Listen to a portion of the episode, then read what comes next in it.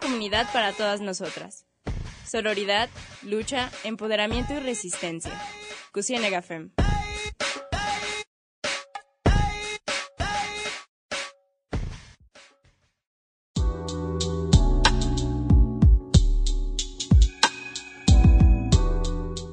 Buenas tardes, bienvenidas, bienvenidos y bienvenides a Cusienega Fem, eh, el espacio de nosotras y para nosotras. Esta semana eh, los acompañamos en la dirección o conducción, como gusten llamarlo. Eh, Monse y Keila están conmigo. Mi nombre es Ruth y esperemos que hayan tenido una muy buena semana. Chicas, ¿cómo han estado? Muy bien, gracias. Cuidándonos, estando atentas de las, ah, de las vacunas más que nada y esperando tiempos mejores. Así es, creo que concuerdo con Monse, ya que ha sido una semana bastante pesada desde inicios de septiembre, pero echándole ganas, sobre todo, es lo importante. Qué bueno, que, que estén mejor, la verdad. Ahorita no sabemos qué tan bien podemos estar todos, no estamos en una pandemia. Pero bueno, eh, primero que nada les recordamos que este programa es totalmente pregrabado eh, por motivos de la pandemia de COVID-19 y no podemos estar en cabina. Y pues vamos directo al tema, ¿no? El día de hoy tenemos una invitada que está aquí con nosotras. Eh, primero vamos a hablar un poquito con ella. Priscila, ¿cómo te encuentras? Muy bien, muchas gracias. También, como todas lo mencionaron, tratando de salir adelante ante la adversidad. Me alegra mucho, la verdad. Ya en estos tiempos, como que escuchemos un estoy bien, estoy mejor, eh, la verdad ya cuenta como mucho para todos. Bueno, por si no saben quién es Priscila, se las voy a presentar con un currículum así chiquito, pero la verdad es, es muy, tiene un gran currículum. Eh, Priscila Alvarado es escritora, cuenta cuentas, activista y defensora de derechos humanos. También es especialista en teoría feminista, género, literatura feminista y feminismo en México. Eh, Priscila es acompañante de mujeres que deciden abortar y mujeres víctimas de violencia. También es paramédica, compañera de lucha en el, socorrismo de acción directa con socorristas LATAM y la colectiva de profesoras feministas Improve. Eh, ¿Por qué motivo dirán esta Priscila hoy? Pues bueno, el programa de hoy, encaminado hacia el 28S, como ya lo hicimos el año pasado, eh, pues todo nuestro mes nos gustaría que fuera verdecito, entonces queremos hablar sobre el tema del aborto eh, que es un tema sumamente importante para todas nosotras, también para las personas gestantes. Y pues como ya lo mencioné en su currículum, Priscila es una acompañanta o acompañante para los que no entienden muy bien el término, pero vamos a hablar un poquito de cómo son estas vivencias, ¿no? Porque, o sea, nosotros tenemos a lo mejor un concepto, pero pues no nos no se acerca al trabajo que hacen las acompañantes. Eh, para esta primera entrada, bloque, nos gustaría hablar un poquito como las mitificaciones, los mitos que hay sobre el aborto y qué estrategias se han terminado desarrollando entre las morras para poder acompañar, ¿saben? Entonces, Priscila, a ver, voy a, voy a empezar con la primera pregunta, sería, ¿cuáles serían como las principales inquietudes o mitos con los que llegan a ti las chicas que buscan acompañamiento? Bueno, muchas gracias por la presentación y los principales mitos, bueno, en general en las colectivas de Aviala, eh, en, el mundo en general hay colectivas de acompañamiento de aborto y bueno, como dice Claudia Arana, la fundadora de Socorristas Latam, esto existe porque hacemos básicamente el trabajo que el Estado se niega a hacer, ¿no? Es decir, tratar de proporcionar una guía eh, amorosa, profundamente informada a nivel médico, a nivel psicológico y a nivel legal para las mujeres que pues tienen el derecho a decidir lo que les venga en gana en cuanto a procesos gestacionales y cuerpo en general, ¿no? En, en este sentido, cuando una chica llega con nosotras a solicitar el acompañamiento, creo que eh, desde la experiencia, obviamente no hay datos cuantitativos ni mucho menos estadísticos, pero desde la experiencia de las colectivas, de los más comunes sería, por ejemplo, la idea de la esterilidad, ¿no? Muchas mujeres piensan que hacer un proceso de aborto eh, las va a dejar en la imposibilidad de después ¿no? eh, llevar eh, una maternidad deseada. No hay nada más falso. En realidad no existe, por ejemplo, en el caso del medicamento el misoprostol y la mifepristona, que son los dos medicamentos que se utilizan este, en los protocolos médicos, en realidad no hay ninguna indicación ni mucho menos tampoco efectos secundarios que tengan que ver con, esta esterilidad.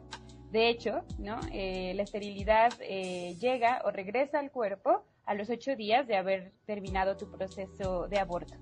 ¿no? Pero ¿por qué tarda? No por el medicamento, sino porque, bueno, cuando tú tienes un proceso gestacional en curso, tu ciclo hormonal cambia, ¿no? Y eventualmente, cuando has concluido con él, tendrá que regularse nuevamente. Entonces, bueno, eh, obviamente hay un tiempo, evidentemente tarda en regularse, normalmente tarda 30 días, no más, ¿no? Son 30 días de, de volver a, a, la normalidad eh, hormonal, ¿no? De, del acomodo del cuerpo y demás.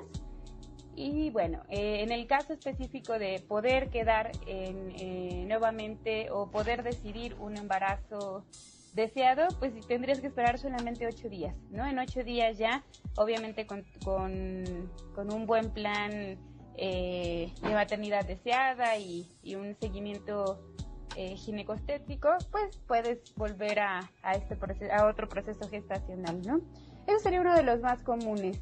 Creo que viene de un de lo que Nerea Barjola llamaría una metáfora del aleccionamiento contra las mujeres, ¿no? Es decir, el castigo el aborto se toma como un, como un momento casi antinatural en, en la historia predeterminada o predicha a nivel social para las mujeres, ¿no? Es decir, su maternidad. Entonces, bueno, cuando ellas deciden terminar ese proceso gestacional, hay muchas formas de castigo y una de ellas, eh, una de las formas de castigo es asustarlas a nivel médico, ¿no? Asustarlas y amenazarlas, ¿no? Con, por ejemplo, un, un daño permanente en la salud, ¿no? Con el riesgo de muerte, con la imposibilidad de tener una, maternidad deseada eventualmente. Entonces, bueno, eh, todas estas formas de castigo también se representan, como bien dijo Ruth al principio, desde los mitos, ¿no? Es decir, hay muchos mitos que son construidos y que más bien su núcleo sí es la desinformación, sí es un prejuicio moral, pero también es una forma del castigo contra las mujeres, ¿no? Otro mito sería la hemorragia, ¿no? Otro mito sería esta hemorragia, es creer que, hacer un proceso gestacional lleva de la mano, sí o sí, inevitablemente, una hemorragia. Eh, no es real, por supuesto que hay protocolos, por ejemplo, alternativos a los médicos que pueden llegar a ser eh, bastante riesgosos, ¿no? La introducción, por ejemplo, de, palitos de hiedra para tratar de picar, ¿no? Y, y, al producto gestacional, la inyección de aguarrás, los golpes en el, en el abdomen, eh, el famoso gancho, bueno, y así un sinfín, incluso medicamentos no regulados, que sí pueden provocar obviamente un desgarre y por tanto una hemorragia en el útero, ¿no? Sin embargo, los protocolos con misoprostol y mifepristona no tienen ese riesgo, son 99% seguros, ¿no? Y en realidad los casos de, hemorragia se presentan porque, bueno, tú tienes algunos restos por ahí, restos no es dramático, ¿eh? No se imaginen esta imagen del video del feto, no es así, más bien restos nos referimos a que hay un coagulito o algo de tejidito normal que está molestando al útero y por eso sangra mucho, ¿no? O bien que traes una infección vaginal, pero todo eso es controlable, o sea, no es una hemorragia que te va a llevar a una fatalidad, ¿no? En realidad es una hemorragia que incluso la misma medicina puede controlar, es decir, el propio misoprostol funciona como controlador hemorrágico, incluso en, este, protocolos de posparto y demás se utiliza en los hospitales, ¿no? Pero bueno, esto no se dice. El riesgo es muy, es mínimo en realidad, ¿no? La mayoría de los casos de aborto eh, terminan bastante bien y la hemorragia en los pocos casos que hemos tenido se controla muy rápido. No, pero bueno, esos yo creo que serían los dos mitos o las dos, las dos formas de desinformación más fuertes que, hay con respecto al aborto y que es importante, pues, eh, más bien situarnos en la realidad concreta, ¿no? No hay, no hay esterilidad y las hemorragias con un protocolo bien guiado, con tu medicamento en casita o en una clínica, pues, son muy bajas en realidad la, posibilidad de hemorragia. todo esto que nos comparte Priscila es muy, muy interesante y creo que dijo una parte muy importante de toda esta parte del castigo, de cómo se busca castigar a las mujeres que deciden. Y me gustó cómo lo pone que los mitos se nutren de la desinformación precisamente. Entonces, a mí me gustaría preguntarte, Priscila, ¿cómo influye esta desinformación, la mitificación a un acompañamiento? Bueno, de entrada creo que eh, habría, habría varios escenarios, ¿no? Es decir, puede influir en la, en la acompañante misma. Eh, por ejemplo, yo, bueno, en la colectiva de profesoras feministas y en Socorrista Latam, procuramos hacer capacitaciones permanentes de mujeres que quieren acompañar, ¿no? Y quizá uno de los más comunes es el debate ético. Es decir, de pronto la desinformación puede generar muchos prejuicios morales, ¿no? Y el prejuicio moral no atiende siempre a la verdad, es decir, casi nunca atiende a la verdad, ¿no? Más bien se genera de, cierta aversión, ¿no? De cierto juicio contra este grupo social y su decisión. Entonces, bueno, lamentablemente puede también eh, atravesar a la acompañante, por ejemplo, un prejuicio moral, ¿no? Muchas mujeres que, por ejemplo, te dicen, no, yo solamente estoy de acuerdo en acompañar a mujeres víctimas de violación sexual, no, porque todo lo demás me parece inaceptable. Esto puede obviamente afectar de muchas formas a las mujeres que lleguen contigo para el acompañamiento, ¿no? De entrada ya le pusiste una etiqueta y obviamente va a haber una comunicación agresiva con esa mujer, ¿no? De hecho es probable que intentes incitarla a no hacerlo y no hay nada más antiético que algo así, ¿no? Porque aparte tú ya tienes la información y la formación. ¿no? Bueno, este es uno de los muchos ejemplos, pero en el caso estricto de las mujeres que, eh, deciden o que desean abortar, bueno, eh, la desinformación puede influir en la decisión, por eso se llama, eh, por eso es una violación de los derechos humanos, porque, bueno, desinformar o asustar a una mujer es limitar su derecho a la libre información y, por tanto, a la libre decisión. ¿no? Si, si tú no tienes la información real y completa, es muy probable que tu decisión también se vea influida, ¿no? Por información falsa o incompleta. Entonces, bueno, si tú tienes seguramente toda la información y a ti te dicen es un protocolo seguro, no estás haciendo nada moralmente incorrecto y es tu decisión, es muy probable que eh, sea mucho más fácil tomar la, las riendas del asunto y llevar a término ese proceso gestacional, ¿no? Entonces, bueno, creo que puede influir de esa forma y también hay un impacto psicoemocional, ¿no? Es decir, no es real que haya esta cosa llamada depresión postparto, digo, posaborto, ¿no? En realidad es falso, no existe la, depresión post-aborto.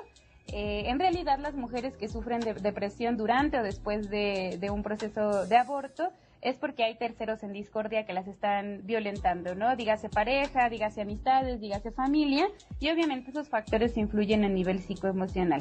Eh, pero bueno, eh, también la desinformación provoca mucho miedo y provoca, ¿no? imagínense leer en redes que una mujer es aterradora, que es asesina, que es bla, bla, bla, no por eh, llevar a término un proceso gestacional que no desea, vamos a tener a una mujer que, de acuerdo con, un, con autora que se llama Schellenberg, eh, ya está en un nivel de estigma eh, interiorizado, ¿no? Ella ya interiorizó el estigma y pues los pensamientos negativos hacia sí misma y hacia su acto van a ser recurrentes. Y bueno, esto ya llevará un seguimiento con una psicóloga ¿no? Eh, a largo plazo o a corto plazo, pero sí va a necesitar una contención específica porque el daño viene del hecho social, ¿no? Es decir, la cultura la, ha dañado y tiene un impacto hondo. Yo creo, ayer lo platicaba acá en casa con, con mi pareja, que no hemos logrado con les digo, la psicología feminista es muy nueva, desde el siglo pasado, ¿no? Mediados del siglo pasado, no hemos logrado identificar la cantidad de impactos o qué tan hondo está impactando o ha impactado a lo largo de la historia la violencia contra las mujeres a nivel psicoemocional, ¿no? Creo que los impactos son muy profundos y todavía no tenemos eh, el panorama completo de qué tanto ha dañado tristemente ya se nos va a acabar el tiempo, la verdad, eh, todo esto que nos comentas, por ejemplo, esto de la psicología feminista, ¿no? Realmente es algo muy importante al hoy en día, porque bueno, o sea, ya hablando en una parte externa de por sí, un, una psicóloga o un psicólogo, cuando tú asistes, pues ya estás en este punto como, hay un punto vulnerable, digámoslo, ¿no? En la mayor parte del tiempo, hay algo que ya buscas remediar, que tú sientes que está mal. Yo sé porque te dijeron que fueras o porque tú decidiste empezar a asistir a sesiones, y entonces, bueno, ah, em, yo he escuchado de casos de, de pues psicólogas y psicólogos que buscan como revictimizar o culpabilizar. Entonces, creo que desde allí, ¿no? O sea, ya vemos desde allí un estigma muy pesado y toda esta desinformación que cae sobre, sobre el aborto, pues es esto, ¿no? También viene desde, un, desde nuestro sistema cultural de, de creencias que pues, es profundamente machista aquí en México y que siempre busca a la mujer como cuidadora y si no es cuidadora, pues a ver a qué la hacemos ser, ¿no? Tristemente ya se nos acabó el tiempo, pero eh, no se vayan, regresamos en unos minutos. Eh, les recordamos nuestras redes sociales son Cocina la Fem en Facebook, Twitter, Instagram y también en Spotify si quieren escuchar nuestros programas pasados. Eh, vamos a anuncios y ya regresamos, no se vayan.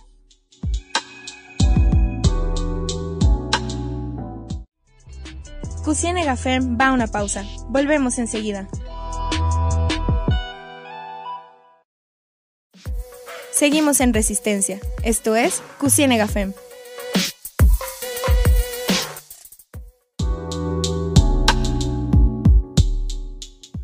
Ya estamos de regreso aquí en Cocina Gafem. Hoy estamos charlando con Priscila Alvarado sobre los mitos que rodean al aborto y en este segundo bloque nos gustaría hablar un poco más sobre tus vivencias como acompañante.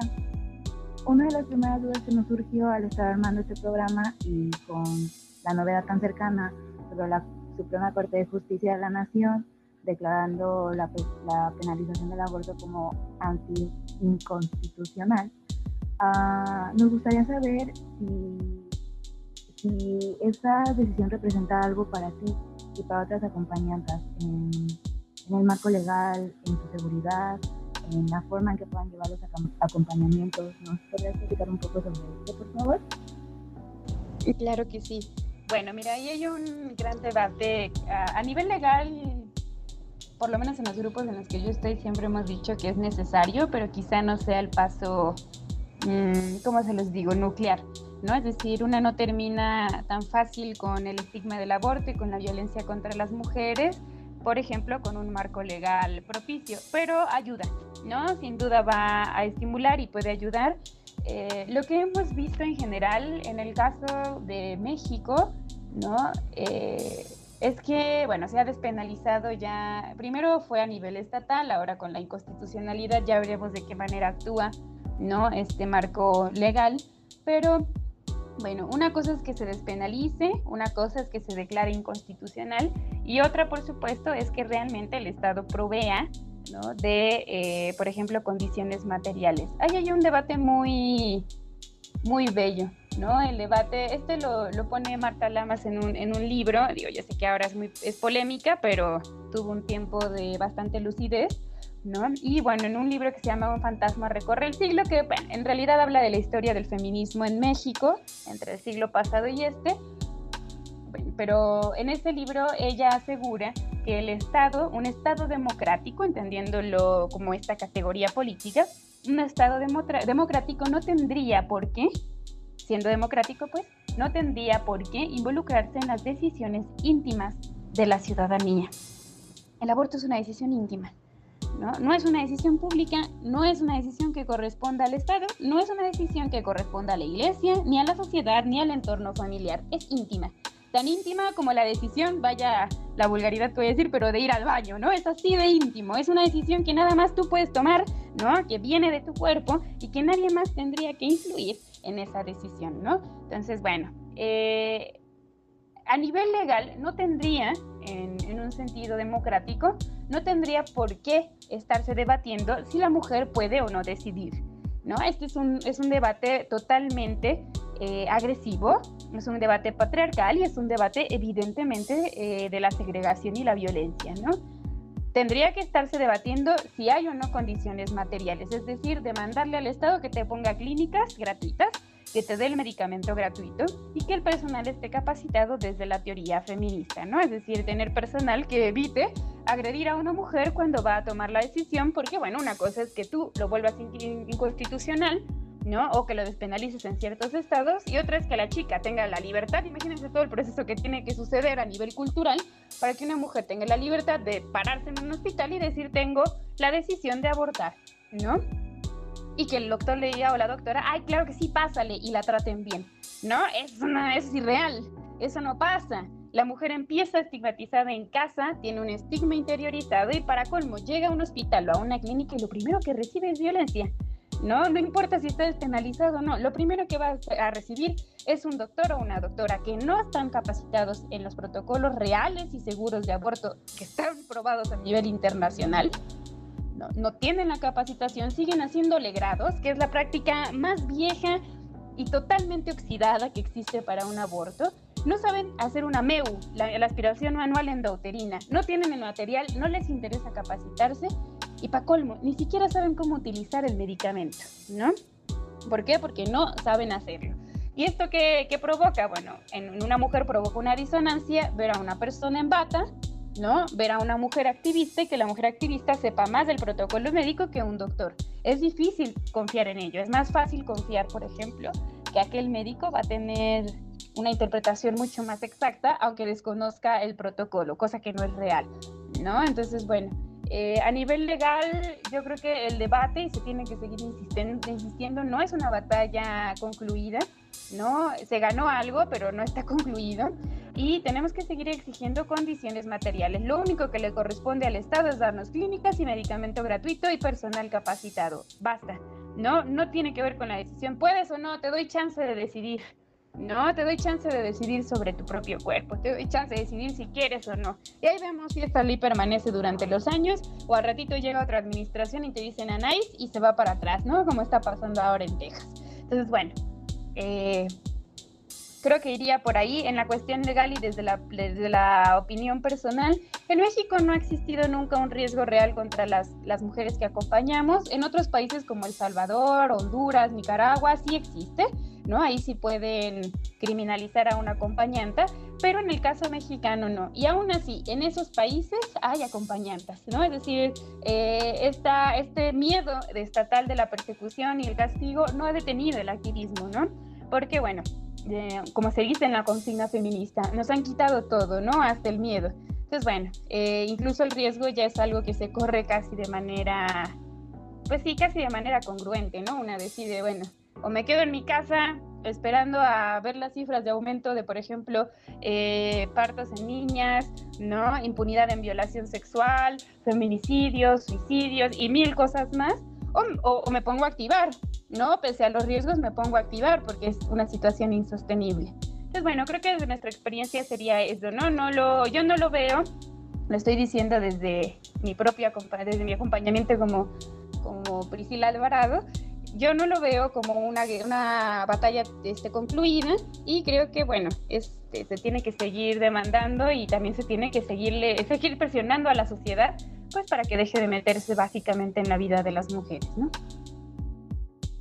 Claro, Priscila, y te voy a hacer otra pregunta que tiene que ver también con tu experiencia personal y es, ¿cómo te perciben las personas que conocen tu, tu trabajo como acompañante? Ah, bueno, eh, es un camino en realidad, ¿no? Yo creo que ahora ya incluso les parece lo más normal. Pero bueno, quizá al principio yo, tengo, yo tengo la, la, ventaja de desarrollarme en una familia, en un seno familiar de, de, prácticamente puras mujeres, ¿no? En realidad los hombres que hay son los nacidos por estas mujeres centro, ¿no? Este, en la familia. Y bueno, eh, si bien no podría decir por completo que mi madre o, por ejemplo, mi hermana Patty son eh, feministas en el sentido estricto de la palabra, sí tienen una amplitud ideológica mucho más potente que la que tendría un varón, ¿no? En ese sentido.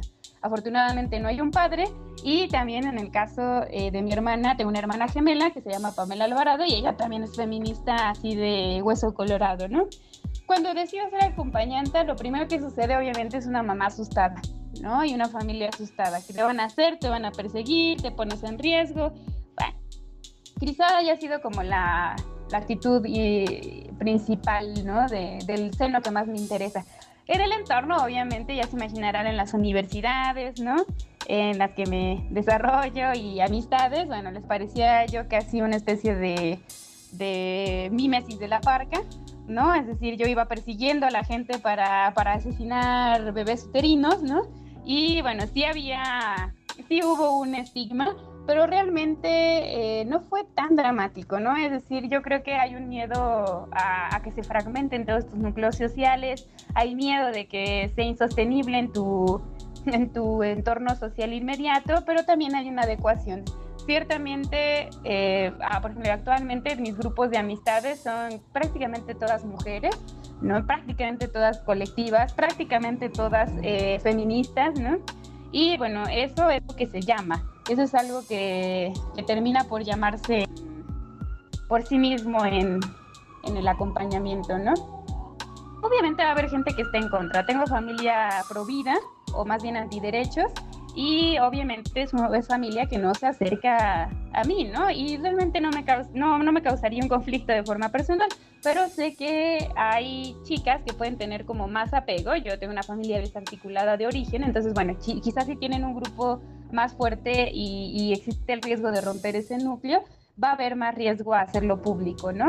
Eh, pueden hacerlo también el acompañamiento desde lo anónimo. No siempre tienen que ser públicas. Muchos damos, damos nuestro nombre y nuestras redes sociales y todo esto sin problema, pero bueno, en caso de que no deseen hacerlo, también pueden crear un perfil anónimo en Facebook, pues lo pueden poner como una página, como las que ponemos las colectivas, como las que tienen ustedes, donde no siempre es visible la persona y se queda en este flujo anónimo y desde ahí puede acompañar, ¿no? Siempre hay alternativas al final.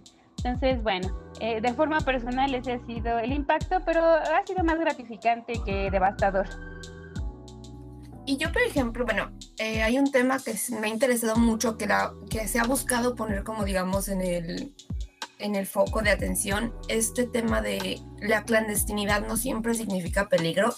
Ya lo mencionabas un poquito como en el primer bloque, eh, como esto, ¿no? De, viene con los mitos del riesgo de, pues sí, de, abortar, este, se va junto con, los, mitos, pero también creo que es como muy importante el recalcarlo, ¿no? O sea, hablamos de que prácticamente la mayoría del Estado mexicano se habla de la clandestinidad y siempre se nos ha inculcado ese miedo, ¿no? Hacia ese tema, pero realmente el poder garantizar que se puede hacer un aborto seguro desde casa y pues sí, dentro de lo que cabe, o sea, se nos obliga hacia la clandestinidad, pero no sé cómo ¿Cómo se ha logrado llegar a esta perspectiva? Usted, ¿Cómo lo han trabajado ustedes? Ah, pues ese es un tema muy bueno. Yo creo que eh, hay que diferenciar muy bien eh, no, más allá de un juego lingüístico, es importante diferenciar que hay diferencias, por ejemplo, entre acceder al mercado negro a comprar un órgano y acceder a la casa en un aborto, ¿no? La clandestinidad a veces puede tener una palabra tan homogénea como esa, puede decir o puede equiparar incluso de forma absurda, ¿no? Actividades casi ilícitas como, como un agravante social.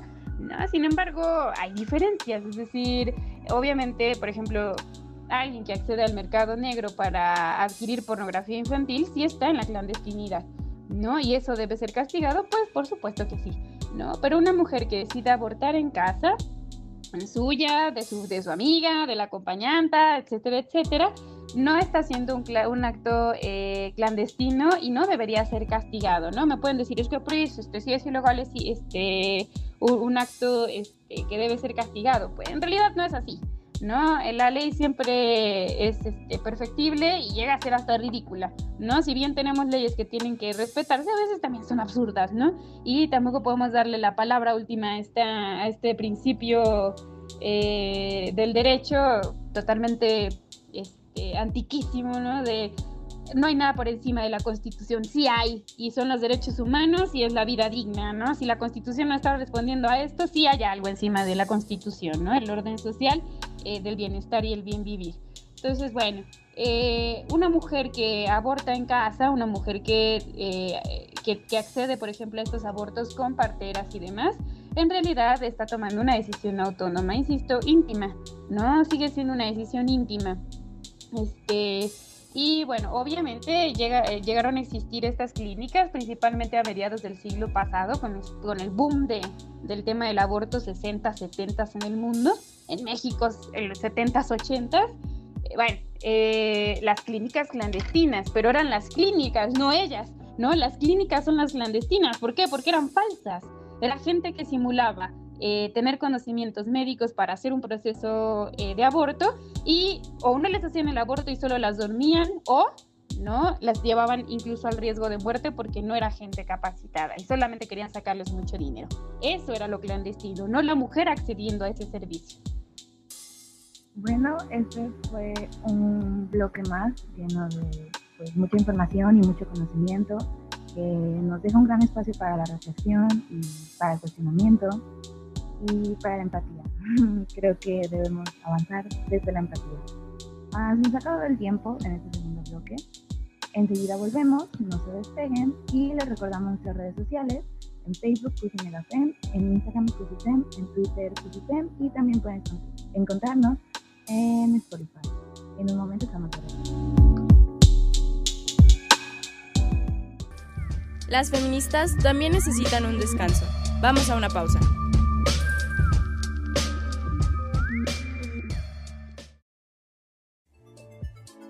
Estamos de regreso en Cusine Gafem. Continuamos.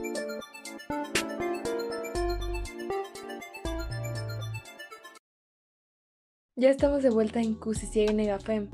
En este último y tercer bloque hablaremos sobre las estrategias que se desarrollan para poder sustentar los abortos de acompañamientos con amor. Nos gustaría comenzar preguntándole a Priscila, ¿cómo ha sido enseñar a acompañantas en esta experiencia de ser la maestra profesora? Pues ha sido bellísimo, ¿no? Creo que así, es una actividad muy, muy padre. Yo la, la aprendí con grupos eh, de acompañamiento de aborto en México, como las chicas de Necesito Abortar, un supergrupo también de la parte norte del país, ¿no?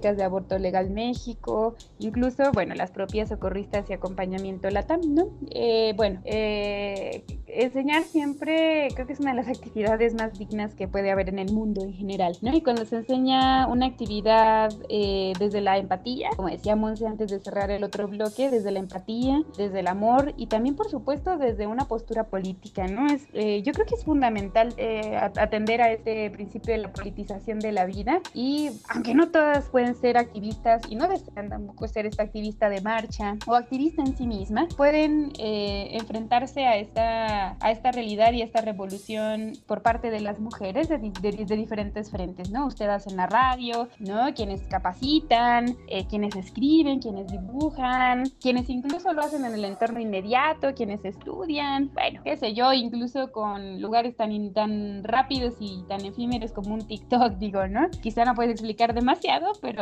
pero, por lo menos das una introducción y esto es mejor que no hacerlo, ¿no? Para mí enseñar ha sido algo muy bello. Me ha puesto también en, ¿cómo decirlo? Pues me, me ha puesto en conflicto, en un conflicto positivo en el sentido del crecimiento, ¿no? Porque, bueno, eh, una también se va cuestionando cosas como, ¿estaré acompañando desde el mejor lugar, ¿no? ¿Es importante o no debatir una postura ética? ¿Estaremos siendo suficientemente asertivas, por ejemplo, en la comunicación? ¿Hay eh, aciertos en el acompañamiento? ha aportado algo o está estancado, es decir, siempre hay eh, debates, ¿no? Que se empiezan a reanimar, por ejemplo, en el aula, ¿no? En el aula, pues muchas alumnas que de pronto te preguntan algo que, te hace cambiar o que te hace por lo menos eh, no dormir esa noche pensando si aquello que te dijo eh, ha modificado algo en ti o no. Entonces, bueno, esa ha sido una parte muy bella y también es, en lo personal me ha llamado mucho la atención el proyecto que sacamos ahora desde enero en la colectiva de profesoras feministas Improve, donde, bueno, eh, te puedes capacitar permanentemente como acompañante de aborto. Esta, este proyecto de hacerlo de forma permanente, eh, pues fue también tomar un riesgo, ¿no? Porque era tener grupos cada, cada mes y, y, bueno, les comparto que nos dimos cuenta que no era suficiente, ¿no? Capacitamos mucho hasta, hasta el mes pasado y nos dimos cuenta de que no era suficiente un mes, ¿no? Entonces estamos planeando, todavía está en estructura, ¿no? Entonces no es una promesa, sino más bien como, como un spoiler, ¿no? Pero estamos, estamos tratando de formar una escuela mucho más larga, ¿no? Unos cuatro o cinco meses de formación para la acompañante, porque vimos que hay muchos vacíos, ¿no? No siempre aprender el protocolo implica tener una estructura política y colectiva suficiente en el acompañamiento, ¿no? Entonces, bueno, ahí hay una polémica también. Pero es impresionante la cantidad de mujeres que quieren capacitarse para aprender los protocolos de aborto, ¿no? Eso siempre va a impresionar, siempre hay grupos que quieren aprender, ¿no? Sí, sobre todo yo te recuerdo como maestra y la verdad tú fuiste una grandiosa maestra, me encantó el curso, pero sí, en lo personal ya tuve un acompañamiento y sí, bueno, en lo personal me dio mucho y todavía sentía, como mencionabas, algunos vacíos, así que yo me uniría otra vez a la clase,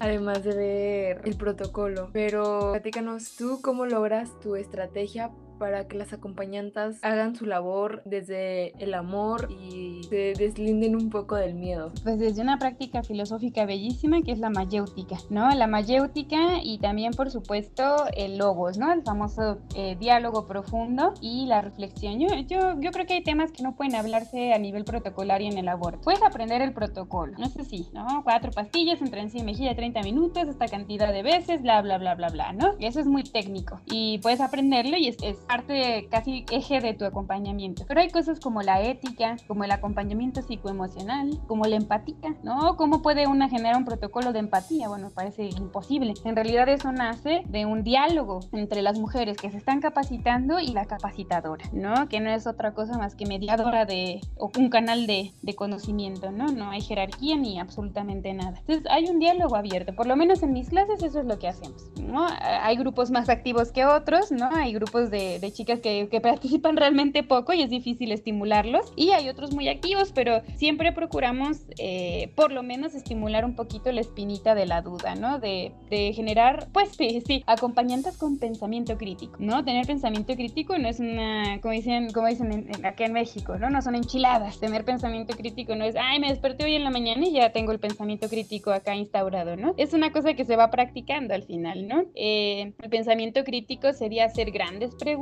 ¿no? Para dar buenas respuestas. Eso es lo que dice Ana María de la Escalera, ¿no? Una filósofa mexicana. Ese es el pensamiento crítico. Hazte grandes preguntas, preguntas increíbles, preguntas profundas, preguntas así que lo, que lo arrasen todo y a partir de eso puedes dar grandes propuestas, no respuestas, propuestas, ¿no? Puedes proponer a partir de esas grandes preguntas. Entonces, creo que eso es algo que, que, que por lo menos acá en, en, la colectiva de profesoras feministas intentamos estimular, ¿no? El pensamiento crítico más allá de me siento, tomo una clase y absorbo todo el conocimiento, eso es un aula patriarcal, ¿no? En el aula feminista se procura más bien esto, estimular el pensamiento crítico, el, el, el logos, ¿no? El diálogo profundo y, bueno, generar acompañantes políticas, acompañantes críticas, acompañantes éticas.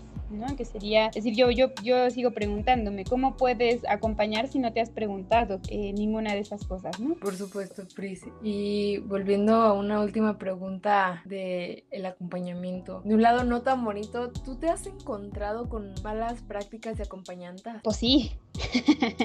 sí, me, sí me he topado. Eh, bueno, igual eh, quizá la, las más comunes nacen, creo que siempre hay, hay un problema humano en cualquier práctica, ¿no? Un problema humano que puede llegar a tender a una heroicidad que se llega a, a, a convertir en, un, en, un, en una soberbia, por ejemplo, ¿no? O incluso en cierta jerarquía. Creo que no estamos exentas de ello, ¿no? Creo que por eso es importante la autocrítica y en sentarse y preguntarse sobre sus prácticas, ¿no? Y lamentablemente yo he topado, sin, sin decir nombres, pero he topado eh, acompañantes que tienen esta heroicidad y que tienen estas prácticas desde la soberbia, desde la superioridad, que no siempre son éticas, ¿no? También hay que decirlo. A veces puedes llegar a poner en riesgo, no siempre a nivel físico, ¿no? Porque, insisto, el protocolo es bastante seguro, pero sí un riesgo psicoemocional, ¿no? En tu acompañamiento. Es decir, tú puedes tener un impacto más negativo que positivo en ese acompañamiento. Sería un principio muy, muy básico, por ejemplo, de quienes eh, nos dedicamos al área de, de urgencias médicas, ¿no? Cuando te, te están dando clases para ser paramédica en México, te dicen, bueno, tu tratamiento puede diferenciar la diferencia, puede hacer, perdón, marcar la diferencia entre tres cosas. Uno, la vida y la muerte. Si das un buen tratamiento,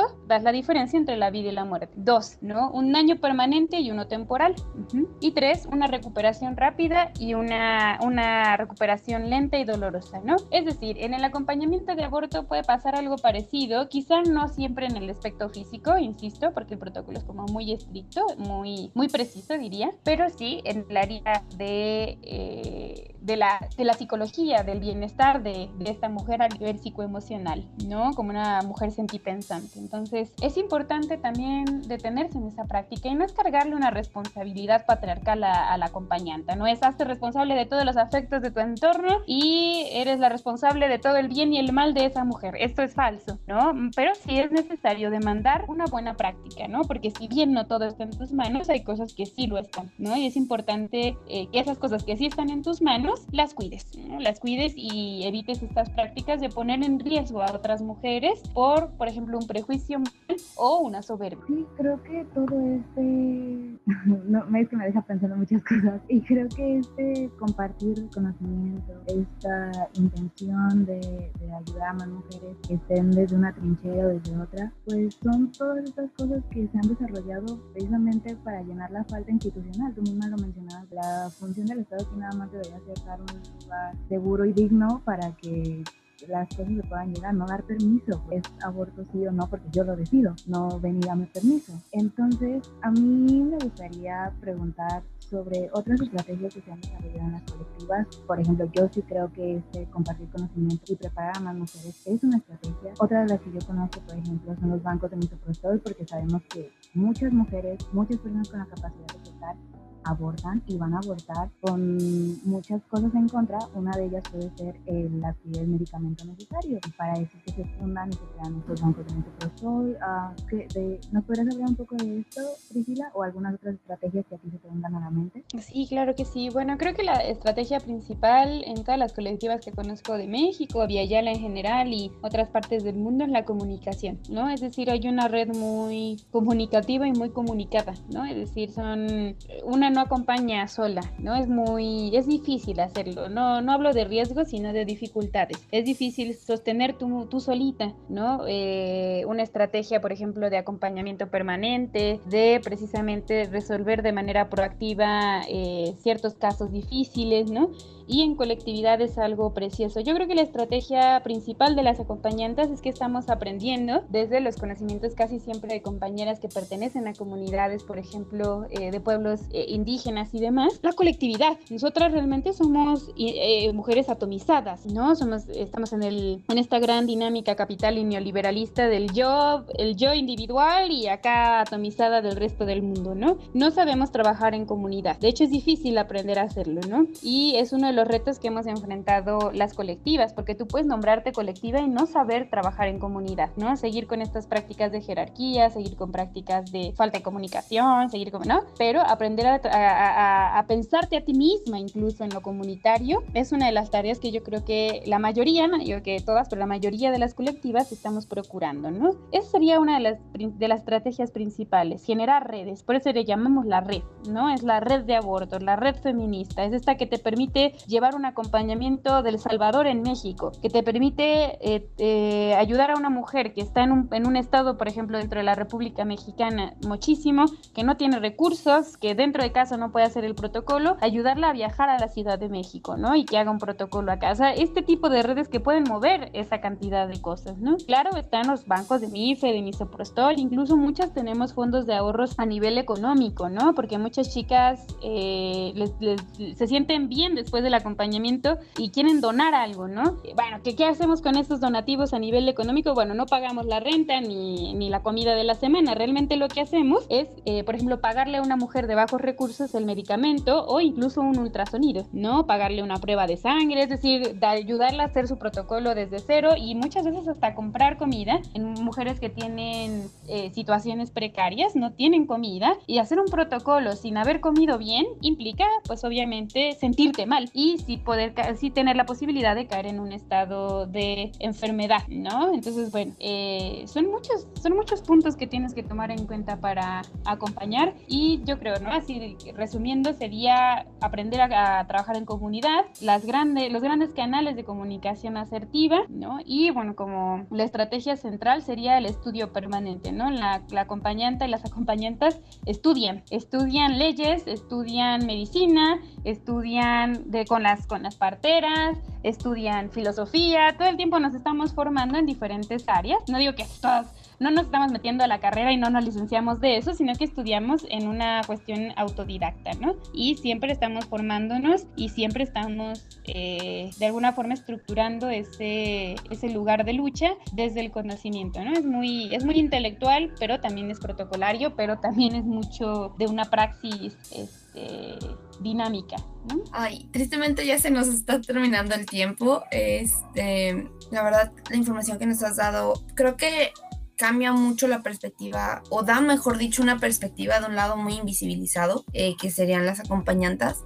Y antes de irnos, Priscila, em, creo que si pudieras hacernos un comentario o digamos una invitación por ejemplo, a las mujeres, a las chicas que están pensando o que quieren, eh, quieren o necesitan un, un acompañamiento? ¿Qué, ¿Qué, consejo les dejas? Y también si nos pudiera decir dónde podemos seguirte o, o a la escuela en donde se están manejando antes de irnos. Claro que sí. Bueno, pueden encontrarnos en Facebook y en Instagram. Creo que también tenemos Twitter, pero no lo, no lo manejamos demasiado. Pero bueno, igual como colectiva de profesoras feministas, Improve, Improve se escribe con I-M-P R-W-V.